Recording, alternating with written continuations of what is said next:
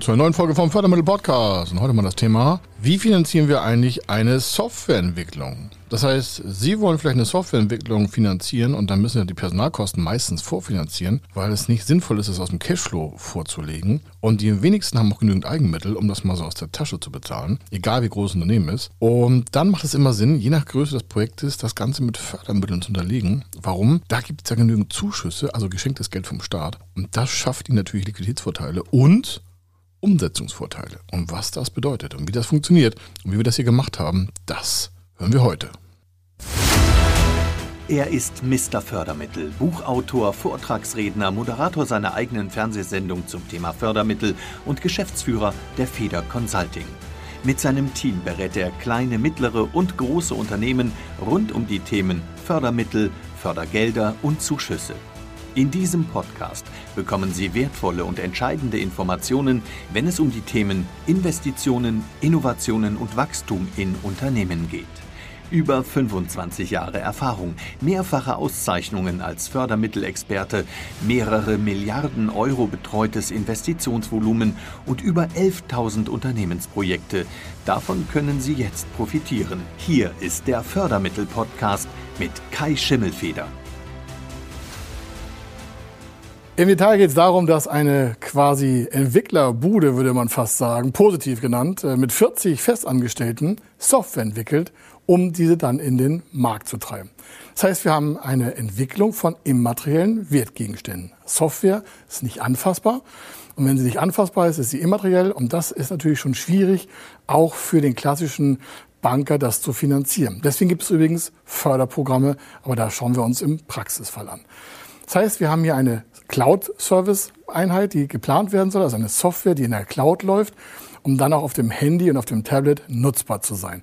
Das heißt, wir haben hier von Datenschutzproblemen zu regeln, die müssen alle geordnet werden, Zugänge, Vertraulichkeiten, auch Kontozugänge, das muss auch bezahlt werden. Das muss alles in dieser Software sicherheitstechnisch abgebildet werden, sodass da auch kein Hack entstehen kann. Im Grunde sind wir hier bei rund 500.000 Euro Investitionen. Davon sind Personalkosten circa 400.000 Euro, schon inklusive der Gemeinkostenzuschläge aus dem Förderprogramm an. Die Details schauen wir uns auch im Praxisfall an. Und dann haben wir eine ungefähre Laufzeit von fünf bis sechs Monaten. Also es arbeiten oder sollen arbeiten fünf bis sechs Mitarbeiter in Voll- und Teilzeit, festangestellt aus dem Unternehmen, über fünf, sechs Monate. Die wiederum produzieren Personalkosten. Und auf diese Personalkosten gibt es Zuschuss als geschenktes Geld vom Staat. Warum und wieso, schauen wir uns auch noch an. Im weiteren Verfall ist es halt so, dass dieser Vorgang natürlich erstmal ein Risiko für das Unternehmen darstellt. Jetzt fragen Sie sich, warum Risiko? Die wissen, was sie da tun. Das Unternehmen ist schon länger dabei. Die haben 40 Angestellte.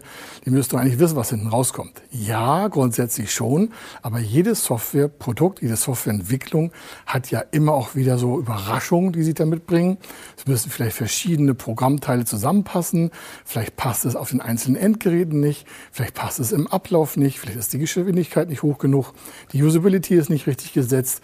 Vielleicht passt das Design nicht zusammen. Warum? Man hat sich vor was anderes gedacht. Das heißt, am Ende ist natürlich vielleicht was ganz anderes auf dem Tisch oder auf dem Rechner, als was man sich am Anfang in der Planung gedacht hat. Des Weiteren ist dieser gesamte Entwicklungsprozess ja nicht bilanzierbar. Das ist eine Eigenentwicklung im Unternehmen hier in Deutschland. Und die Personalkosten werden aktiv, das heißt, sie drücken auf die Kosten das. Und gleichzeitig kann man das nicht abschreiben.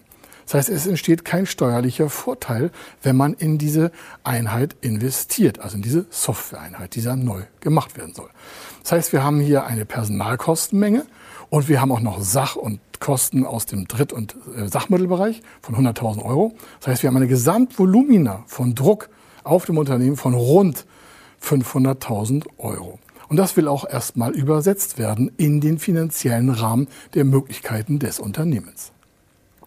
Da die Softwareentwicklung im Unternehmen nicht bilanzierbar ist, das heißt also, sie ist nicht steuerlich absetzbar als Kostenfaktor, obwohl es Personalkosten sind, ist es aber nicht abschreibbar. Das heißt, wenn diese Personalmenge das entwickelt und am Ende kommt halt kein Erfolg raus, der auch nicht geschuldet ist, der Förderstelle, aber grundsätzlich passiert es, dass es nicht funktioniert, dann sind die Personalkosten trotzdem entstanden. Aber das Unternehmen hat keine Wertschöpfung betrieben, vielleicht an Know-how. Es hat vielleicht ein paar Fehlererkenntnisse gewonnen. Aber was anderes wäre, wenn da 10, 5, 6, 7, 8 neue Mitarbeiter, was weiß ich, äh, ein Gebäudeteil bauen würden. Dann hätte man das Gebäudeteil auf jeden Fall als Gegenwert der Personalkosten. In dem Bereich der Softwareentwicklung, gerade auch in den technischen Risiken genannt, ist das einfach erstmal da und kann nicht angefasst werden. Und wenn es nicht funktioniert, hat das Unternehmen Geld ausgegeben. Und das ist natürlich etwas, was eine klassische Bank gar nicht finanzieren möchte, um es vielleicht mit Liquidität vorher durchzusetzen. Das heißt, ein Unternehmen, das nicht genügend Liquidität hat, und daran scheitern die meisten Innovationsprojekte, es herrscht zu wenig Liquidität, sicher vorhanden da. Deswegen werden auch zu wenig Innovation vorangetrieben. Und hier hilft die Förderung. Warum? Bei den Förderungen im Zuschussbereich für die Softwareentwicklung ist es so, dass kein Erfolg geschuldet wird. Es werden auch keine Sicherheiten verlangt von irgendwelchen Förderstellen, aber es wird eine Planung verlangt, die technische und wirtschaftliche Risiken darstellen kann, um überhaupt darzustellen, ob ein Risiko besteht. Denn wenn kein wirtschaftliches und kein technisches Risiko besteht, muss man sich mal vor Augen führen, dann gibt es gar keinen Zuschuss. Zuschuss als geschenktes Geld vom Staat. Wenn Sie das einer Bank erklären und sagen, ja, wir haben ein wirtschaftliches Risiko und wir haben ein technisches Risiko, am Ende könnte auch ein Misserfolg entstehen, dann sagt wahrscheinlich der Hausbanker, okay, dann lassen wir mal die Hände davon. Bei der Zuschussstelle im Innovationsbereich, gerade bei Softwareentwicklung, ist es was ganz anderes. Da muss das Unternehmen ein technisches Risiko nachweisen. Dazu muss man sich halt vorher Gedanken machen, welches technische und wirtschaftliche Risiko könnte denn überhaupt in unserem Projekt bestehen. Und wenn man das betiteln kann, wenn man das ausbauen kann, wenn man die Details vorher sich durchdenken kann, dann kann man sie auch beschreiben. Wenn man sie beschreiben kann, dann kann man sie vorher quasi präventiv einrahmen und sagen, okay, dann lass uns um dieses Risiko doch umhergehen und am Ende aber auf Erfolg spielen. Und das Ergebnis soll ja eine funktionierende Einheit in einer Software as a Service, in diesem Fall Cloud-Software sein. Sie merken also, es ist viel mehr Planung notwendig, um ein Innovationsprojekt nach vorne zu treiben, um auch die Markt- und die technischen Risiken abbilden zu können. Zuschüsse gibt es deswegen für solche Risikoprojekte, und aus Sicht der Förderstelle ist das so, für die Personalkosten, die vielleicht am Ende nicht zu einer Wirkung im Markt führen. Der Zuschuss hier ist 45 Prozent auf die geplanten Personalkosten. Das sind natürlich in diesem Fall bei 500.000 Euro runde Investitionen 225.000 Euro geschenktes Geld vom Staat. Das hört sich auf den ersten Ansatz erstmal sehr viel Geld an. Also fast die Hälfte wäre ja Zuschuss. Da würde sich jeder angesprochen fühlen und sagen, okay, dann entwickle ich auch eine Software. Handicap ist aber, das Unternehmen muss ja vorher beweisen, dass es das Projekt auch durchfinanzieren kann auch wenn kein Zuschuss quasi gegeben werden würde. Warum? Der Zuschuss wird ja nicht frontal front abgegeben, also in einer Summe, sondern er wird, je nachdem wie die Personalkosten entstehen, quartalsweise in Anteiligkeit im Unternehmen zur Verfügung gestellt. Das heißt, jedes Unternehmen, das in dem Bereich Innovation arbeitet, muss vorne eine gewisse Menge an Liquidität selber vorhalten dann startet das Projekt, vorher hat es einen Förderantrag gestellt, also dann nachsteuert das Projekt und dann werden quartalsweise quasi die entstandenen Personalkosten anhand einer Planungsserie auch der Förderstelle übermittelt. Und erst dann kommt das Geld nach weiterer Prüfung der Förderstelle. Teilweise haben sie einen Verzug von sechs, acht, neun, zehn Wochen. Dann merken sie, okay, wenn ich so lange zwischenfinanzieren muss, dann muss ich eine gewisse Menge an Liquidität vorhalten, um dann bis zum Ende hindurch alle Zuschüsse auch zu bekommen, die auf das Konto des Unternehmens einfließen. Und eigentlich erst am Ende des Projektes so nach sechs, acht Wochen quasi schon nach dem Ende des Projektes werden alle Zuschüsse quasi auf dem Konto des Unternehmens sein und dann kommen erst die gesamten Summen so zusammen. Und erst dann könnte man sagen, ja, wir haben die gesamte Förderung auch bekommen.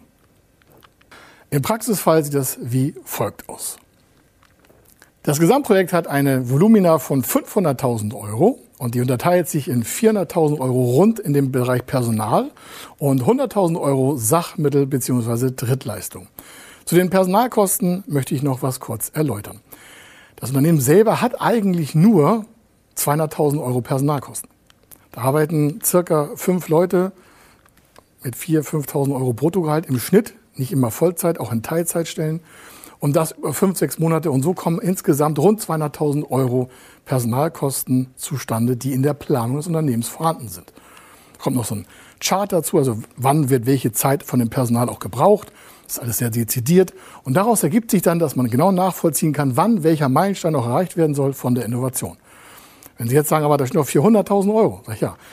Für die Förderung sind die Personalkosten nur ein Baustein der Förderung für diese Innovation. Warum? Es wird pauschal ein Zuschlag von 100 Prozent maximal gegeben, hier auf dem deutschen Hoheitsgebiet, und zwar 100 Prozent auf die entstehenden geplanten Personalkosten. Das ist ein sogenannter Gemeinkostenzuschlag, der die eigentliche Personalkostenhöhe für und im Sinne des Unternehmens verdoppelt. Aus den 200.000 Euro werden somit dann 400.000 Euro.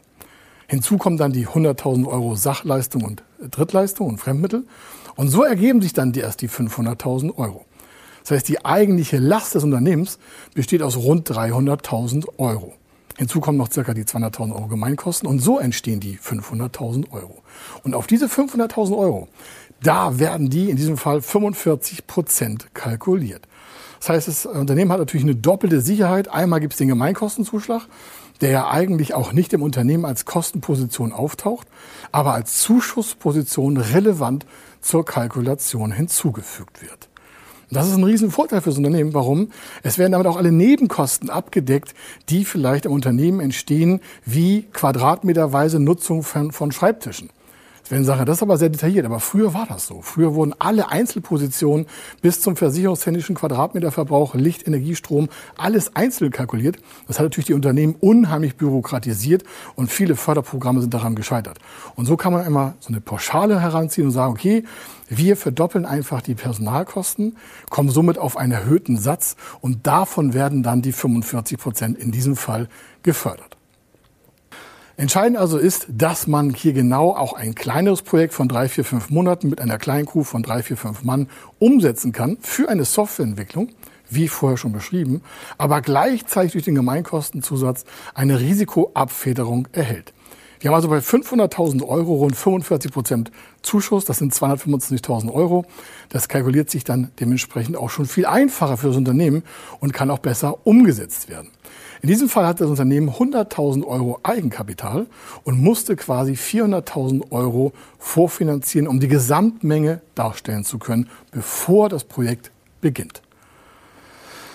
Somit wurde also vorher noch ein Förderkredit aktiviert der auf den Sicherheiten des Unternehmens bestand und natürlich auch der Förderbank in diesem Fall und der Hausbank erläutert, wie sich die Förderung zusammensetzt. Das war ein sehr starkes Planungsunterlagenvolumen. Das heißt, da wurde nachvollziehbar erläutert, wie sich welche Projekteinheiten an Meilensteinen auch dementsprechend entwickeln lassen, wo entstehen Risiken, wo stehen die Vorteile.